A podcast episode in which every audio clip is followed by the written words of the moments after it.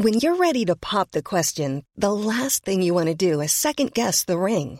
At Bluenile.com, you can design a one of a kind ring with the ease and convenience of shopping online. Choose your diamond and setting. When you find the one, you'll get it delivered right to your door. Go to Bluenile.com and use promo code LISTEN to get $50 off your purchase of $500 or more. That's code LISTEN at Bluenile.com for $50 off your purchase. Bluenile.com code LISTEN.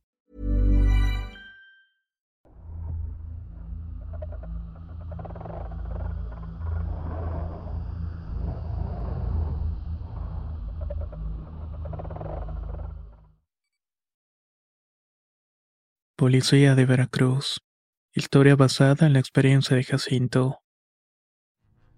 Soy policía del estado de Veracruz.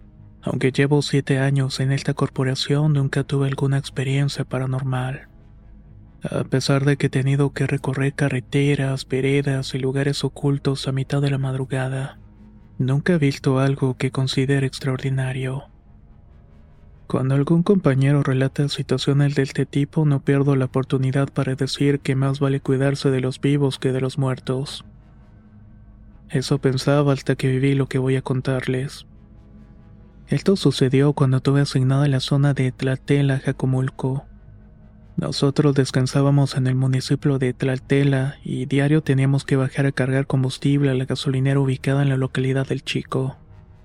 Esto, para quienes no lo saben, está en el municipio de Emiliano Zapata. En una ocasión ya eran pasadas las nueve de la noche.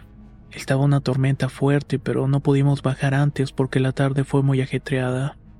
Como eran fechas de votaciones electorales, no podíamos dejar pasar la carga para otro día. O no íbamos a poder salir ni siquiera hacer una ronda.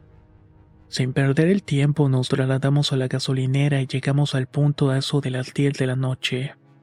Luego de llenar el tanque nos comunicamos con nuestra base, que nos trasladaríamos a un auxilio por un posible accidente en una curva que estaba a unos metros de llegar al entronque de la entrada a Jacomulco. El reporte decía que un vehículo que transitaba por el lugar miró a un pequeño de aproximadamente unos 13 años. Se encontraba vestido de azul en la orilla de la carretera y de la tormenta. Este pequeño estaba pidiendo ayuda, pero los del vehículo no se detuvieron por temor de que fuera un intento de asalto. Nos dirigimos al lugar y cuando llegamos a pesar de que había disminuido la lluvia, no logramos ver nada. Le pedí a mi compañero que viajara hasta un puente conocido como Los Pescados. Íbamos a verificar que no fuera en otra curva, pero de todas maneras no encontramos nada. Regresamos al lugar y entramos a la carretera que va hacia Jalcomulco. Pero tampoco había nada. Tampoco había rastros de aquel pequeño que habían descrito. Decidí avisar a la base que no había ninguna novedad. Ellos me indicaron que siguiera con mi recorrido de rutina como diario. En la entrada de Jalcomulco está una zona de árboles de mango muy conocida. Justo en este tramo mi compañero intentó dar vuelta para volver, pero por una mala maniobra nos quedamos atascados. Tuvimos que bajarnos para ver qué podíamos hacer. Pusimos piedras, pedazos de ramas y todo lo que encontramos que pudiera ayudar a que la camioneta saliera. Acomodamos todo en la llanta y le dije a mi compañero que intentara sacarla mientras yo brincaba en la batea para tratar de hacer contrapeso a los neumáticos. A pesar de que estaba lloviendo, el bochorno en la zona hace que no sientas el frío. Pero en ese momento sentí claramente un aire helado y escuché una respiración agitada, como la de una persona que acababa de correr y estuviera jadeando unos metros de mí. Por instinto volteé pensando que era alguien del lugar, pero solamente alcancé a mirar un bulto negro debajo de uno de los árboles de mango. Me quedé inmóvil por un momento cuando escuché que la unidad estaba saliendo y aventando las piedras que le habíamos puesto. Esto me hizo reaccionar y me subí inmediatamente a la patrulla. Ya en camino me comenzó a doler mucho la cabeza, por lo que al llegar al pasar por una tienda, le dije a mi compañero que se detuviera, ya que recordé que mi esposa siempre dice que se debe fumar un cigarro cuando vas a algún panteón o cuando agarras un mal aire. Me bajé y compré dos. Le di a uno a mi compañero y comenzó a fumar mientras me temblaban las manos. Mi compañero me preguntó qué tenía porque yo no acostumbraba a fumar. Solo le respondí que por la mojada se me había antojado. Minutos después preguntó si no había sentido algo raro. Me confesó que no quería decirme, pero que cuando estábamos intentando sacar la unidad, había visto por el espejo retrovisor que alguien estaba parado detrás mío. Cuando lo vio sintió un aire frío que le enchinó la piel y fue en ese momento que pudo sacar la unidad. La verdad me sorprendió mucho y le conté lo que yo había visto. Mi compañero únicamente soltó una carcajada y me dijo, lo que haya sido esa cosa debe estar burlándose de nosotros. Al día siguiente decidimos pasar por el mismo lugar a ver si encontrábamos alguna de las cruces que hay en las carreteras. Tal vez coincidía con la edad de las personas reportadas aquella noche. Para nuestra sorpresa, si encontramos a un chico como nos lo dijeron. Desde ese día me quedé con la duda de qué fue lo que presenciamos mi compañero y yo. Tal vez era esa alma en pena que estaba en la víspera de su fecha de muerte. O quizás fue alguna otra cosa, pero no lo sé. Este es un suceso que me tocó vivir en mis horas laborales. Y creo que fue suficiente para hacerme creer, aunque sea un poco, las cosas paranormales.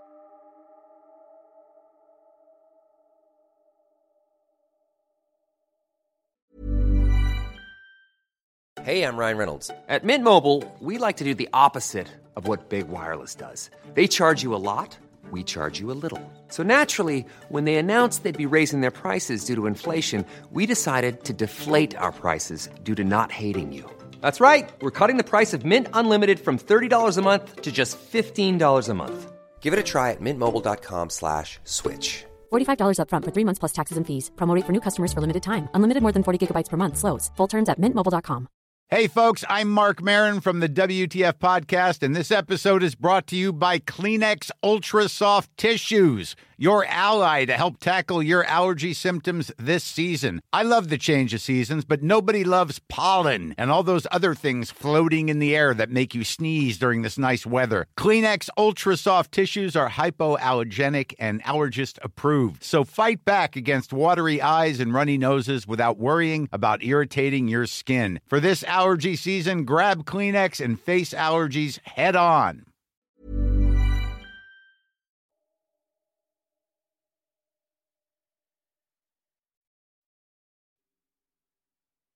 Experiencias paranormales en la Ciudad de México. Me gustaría compartir algo que me sucedió. De alguna manera estoy acostumbrado a escuchar y ver cosas que otras personas no pueden. Recuerdo que hace varios años podía ver que en mi casa se prendían por la noche los aparatos eléctricos, tales como licuadora, la televisión o el estéreo. También las luces se encendían mientras dormíamos y cosas por el estilo. Mi mamá es del estado de Toluca, mi padre de Michoacán. Mi madre siempre nos decía que en su niñez llegó a ver con sus propios ojos a las brujas y cómo éstas se llevaban a los infantes de sus casas. Se metían por ellos rociando un gas que hacía dormir a los padres. También llegó a ver a los nahuales caminando por las calles de su pueblo natal. Pienso que de alguna manera yo heredé estos dones, pues a lo largo de mi vida he visto una sombra que me persigue. A veces veo cómo pasa frente a mí.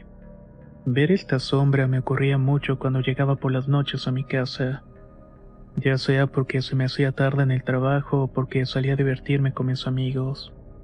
Siempre notaba que alguien se asomaba en una esquina como si estuviera buscándome. Cuando me acercaba unos tres metros de la esquina, aún se podía ver la sombra de la que solamente podía distinguir la cabeza y un brazo. No le quitaba los ojos de encima hasta que llegué a la esquina y me daba cuenta de que no había nadie. Todo esto sucedió a lo largo de mi adolescencia o juventud.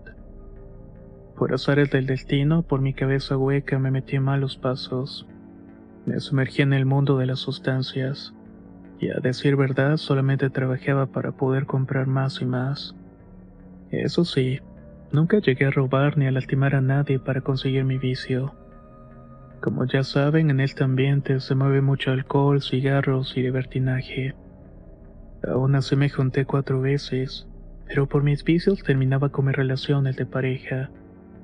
Durante este tiempo me seguía pasando cosas muy extrañas ya fuera estando subido, ebrio o en sano juicio. Llegué a ver familiares que ya habían fallecido caminando por la calle como si nada. También llegué a escuchar a la llorona. Una noche vi a un ente alto que se estaba riendo a carcajadas cuando nos hacían unas travesuras mis amigos y mí. Esto sucedía en un cuartucho sucio dentro de los pastizales de Xochimilco. Nosotros decíamos que eran travesuras porque estábamos muy arriba. Por ejemplo, nos tiraban las botellas de alcohol o nos movían las cosas del lugar. En algunas otras ocasiones nos aventaban ropa o zapatos del dueño de la casa.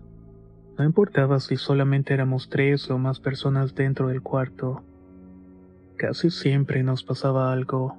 Por esa razón es que la terminamos bautizando como la casita del terror. Pero ni así dejábamos de ir para hacer nuestras tonterías. La verdad es que llegaron a pasar muchas cosas raras en ese lugar. A veces escuchábamos caballos galopar o gritos de personas como si las estuvieran lastimando. Gritaban nuestros nombres o luego se abría la llave del agua del lavadero que estaba fuera del cuarto. En esa casa no había luz eléctrica, así que nos teníamos que iluminar con velas. Otro dato curioso es que por ese lugar aventaron muchos de los escombros de edificios derrumbados durante el terremoto del 85 aquí en Ciudad de México. A veces me pongo a pensar que los gritos y demás eventos paranormales eran causados por la gente que falleció en esa desgracia. En fin, creo que sería muy largo contar cada una de las cosas que vivimos ahí, pero sí puedo decir que la mayoría de ellas no les tuvimos miedo, tal vez porque estábamos mentalmente dopados. Pocas fueron las personas que salieron corriendo por esto. Yo, como ya vivía muchas cosas paranormales desde pequeño, no me asustaba ninguna de estas manifestaciones. El caso es que cuando me junté con mi última pareja ya tenía dos años sin consumir nada. Había luchado mucho por mantenerme limpio. Es más, ni siquiera fumaba tabaco. Solo de vez en cuando me echaba una que otra chela. Cuando nos juntamos, ella vivía en un cuarto piso de unos departamentos en la zona de Tláhuac, que por cierto era medio peligrosa. Una noche, estando acostado junto con mi pareja, me despertó un ruido que había en la azotehuela. No quise levantarme y solamente abrí la puerta de la sala. Ahí claramente vi una estela de lo que salía de una cabeza de mujer que ya era muy anciana. Esa cosa se estaba acercando a mí y decía, Lárgate, lárgate de aquí. Al darme cuenta de lo que estaba haciendo, cerré la puerta y en ese caso. Tiempo después le comenté a mi pareja del este hecho, pero entre los dos no pudimos encontrarle una respuesta. Un par de meses después, por azares del destino, nos tuvimos que vivir a una casa de los abuelos maternos de mi pareja, ya que su abuelito había enfermado de Alzheimer y sus hijos solamente le daban de comer, pero no se ocupaban de atenderlo. Cuando nosotros llegamos, nos hicimos cargo del abuelo. Lo alimentábamos, lo bañábamos, platicábamos con él y le dábamos parte de nuestro tiempo. Unos días antes de que él falleciera, yo veía que mucha gente atravesaba el zaguán de la calle, y todas estas personas se paraban frente al cuarto del abuelo. Sucedió a lo largo de una noche en que esas personas iban y venían. Mi teoría es que todas esas personas ya estaban muertas y estaban ahí para recoger al abuelo. Yo le daba la descripción a mi mujer y ella me decía que se trataban de parientes suyos, pero eran parientes que ya habían fallecido. Eso me sorprendió, pues yo nunca tuve conocimiento previo de esos familiares. Ni siquiera había visto fotos de cómo habían sido en vida. En el transcurso de dos semanas vi a ocho parientes dar vueltas de tanto en tanto. Algo que me llamó la atención es que tenían el aura limpia o más bien tranquila. Sentía como se irradiaban ellos una luz blanca que emitía cierto tipo de calor. La verdad es que no sé explicar de mejor manera cómo se sentía, pero fue algo parecido. Dos días antes de que falleciera el abuelo, ya estando dormidos en la casa, se escuchó un llanto muy tenebroso y desgarrador. Para mí que fue la llorona que estaba paseándose por la calle. Al día siguiente, de hecho, varios de los vecinos hicieron el comentario de que también la habían escuchado. Para la noche siguiente sentí una presencia muy poderosa que irradiaba una luz muy fuerte y fría. Además, lo más sorprendente es que esa luz hacía un ruido. Tal vez suene algo ridículo, pero se pareció mucho a la de Dragon Ball cuando activan el ki. Esto también lo sintió mi pareja pues nos despertamos al mismo tiempo. Tengo la impresión de que había algo distinto en este ser. Era alto y oscuro.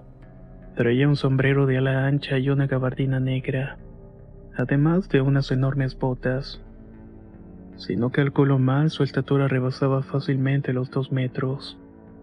Si me preguntan si le pude ver las facciones, la verdad es que no. Solamente vi su silueta. Ni mi esposa ni yo recordamos cómo fue que nos quedamos dormidos. Pero cuando despertamos seguíamos sintiendo esa presencia y también la podíamos ver mentalmente. No quisimos decir nada más por temor a que se preocupara.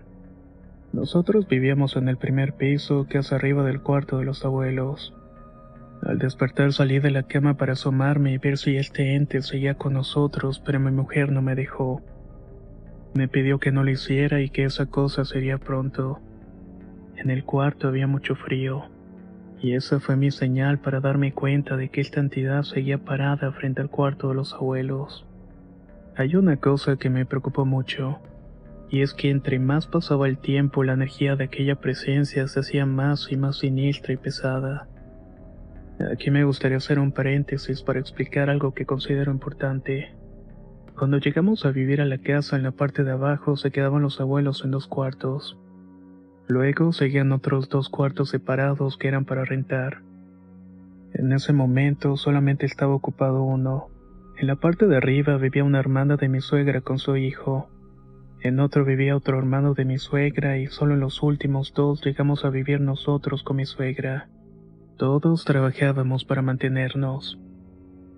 Ella y yo teníamos dos años ahí antes del fallecimiento del abuelo.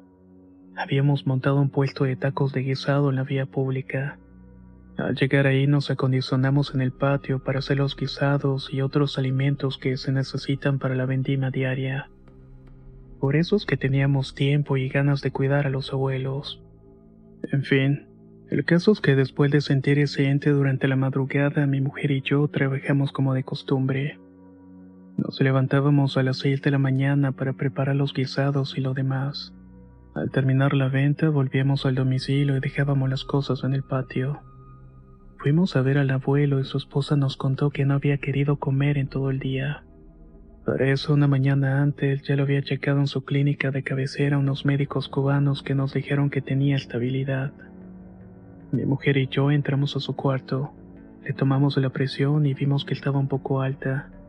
Le íbamos a inyectar la insulina en el brazo derecho porque además de todo también era diabético. Se recostó en la cama y se volteó a su lado izquierdo.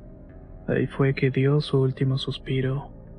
Tratamos de darle RCP lo que marcábamos a un médico, pero desafortunadamente no respondió.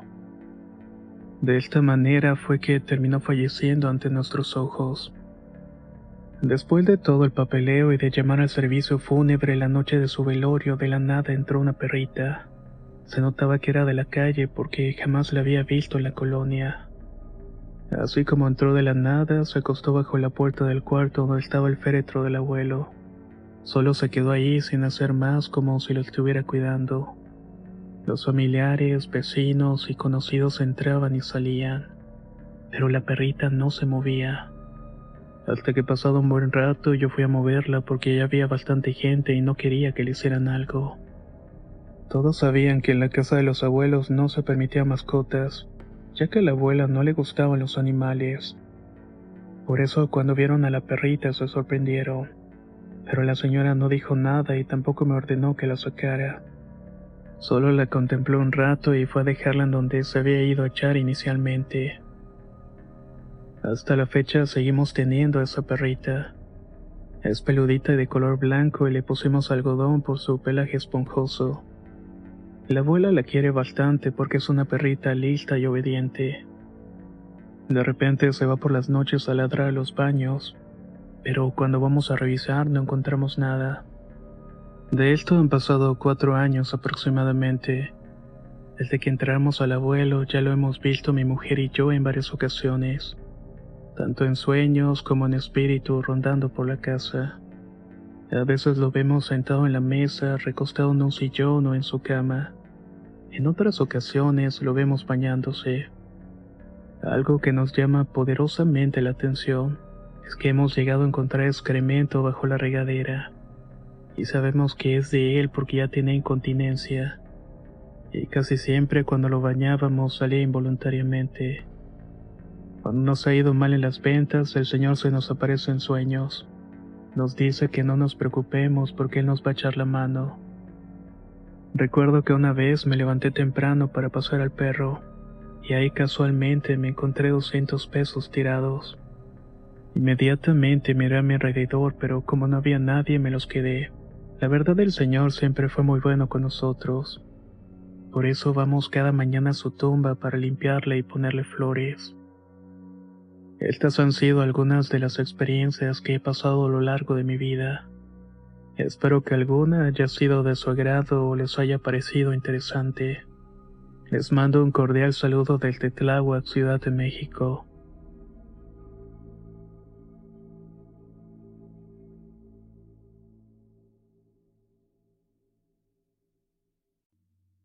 La sombra del agua. Historia basada en la experiencia de Mariana Cruz. Me llamo Mariana y quiero compartir una historia que le pasó a una tía.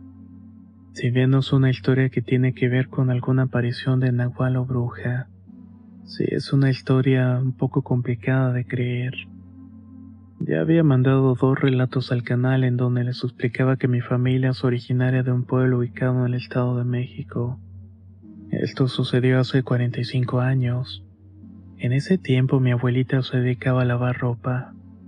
De esta manera ganaba dinero y solventaba algunos gastos en la casa.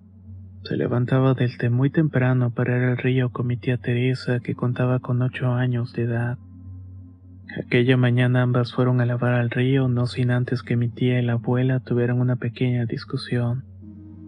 Mi abuelita le dijo a mi tía que no debe contestar mal a nuestros padres, porque pueden pasar cosas muy feas como castigo por ser igualados. Las dos siguieron el camino hasta que llegaron a la orilla del agua. Ahí se pusieron a lavar con normalidad y transcurrió la mañana y por la tarde cuando estaban a punto de terminar. El día que estuvo soleado comenzó a nublarse. Mi abuela se dio cuenta de que el agua del río se comenzó a reflejar la silueta de un hombre muy grande. Parecía que ese hombre venía descendiendo del cielo. Sus manos eran enormes y su estatura igual. La abuela miró hacia arriba, pero no había nadie. Era como si fuera una sombra o algo parecido. Este hombre comenzó a perseguir a mi tía porque se la quería llevar.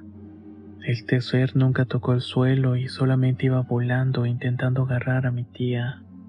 La pobre niña estaba aterrada y lloraba. La abuela por su parte le decía a este hombre que las dejara en paz. De un momento a otro en el agua apareció un segundo reflejo, solamente que era una mujer, una que de igual manera se veía que estaba descendiendo desde las alturas. Esta mujer estaba deteniendo al hombre hasta que así como aparecieron en un instante desaparecieron de su vista. Todo esto sucedió como si fuera la actuación de unos mimos o algo semejante, ya que ninguno de los dos extraños emitió alguna voz o como mencioné antes no se transformaron en materia. Mi tía y mi abuela cuentan que después de vivir esta horrible experiencia el cielo tomó un color hermoso. Las nubes tenían muchos colores y tomaban la forma de animalitos. Eran tal cual borregos, perritos, gatitos, etc. Ambas recogieron todas sus cosas y se fueron a su casa. En el trayecto mi abuelita y mi tía iban platicando de lo que había sucedido, ambas atónitas. No lograban explicarse qué había sido todo aquello. En el camino se cruzaron con una señora y se pusieron a platicar. Mi abuela le preguntó si no había notado algo extraño y la señora le contestó que el día estaba loco. Había visto que el cielo tenía un color demasiado hermoso y las nubes formaban figuras de animales entonces mi abuela aprovechó para contarle todo el suceso. El tiempo pasó y esto quedó como una anécdota, hasta que tiempo después mi abuela comenzó a ir con gente del pueblo a algunas peregrinaciones. Contrataban un autobús e iban a visitar algunos lugares importantes para la religión católica en México. Por ejemplo, el santuario del Santo Niño de Atocha, San Juan de los Lagos y el Niño de las Palomitas. En una de esas ocasiones les tocó visitar por primera vez el Cerro del Cubilete donde hay un Cristo muy hermoso y muy grande. Personalmente cuando he ido me produce mucha paz. Cuando mi abuelita vio por primera vez el Cristo dijo que lo reconoció enseguida. Era exactamente el mismo reflejo que vio en el río, el mismo que quería llevarse mi tía. No podía entender cómo fue posible o qué sucedió esa tarde. Hasta el día de hoy es una anécdota que cuenta tanto mi tía como mi abuela, pero no saben decir por qué el Cristo intentó hacer algo como eso. O quizás fue alguna otra entidad que usó la imagen de Dios para hacer sus maldades. ¿Ustedes qué opinan al respecto?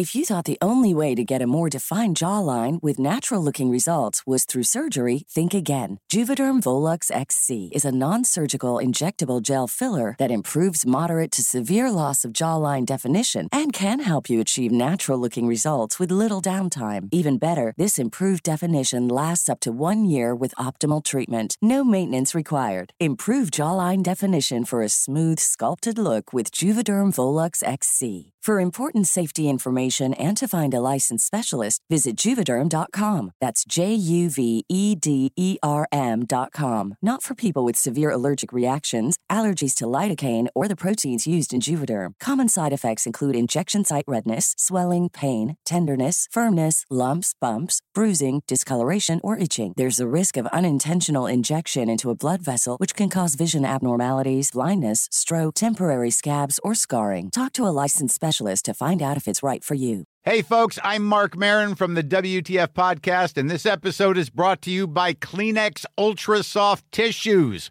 your ally to help tackle your allergy symptoms this season. I love the change of seasons, but nobody loves pollen and all those other things floating in the air that make you sneeze during this nice weather. Kleenex Ultra Soft Tissues are hypoallergenic and allergist approved, so fight back against watery eyes and runny noses without worrying about irritating your skin. For this allergy season, grab Kleenex and face allergies head on.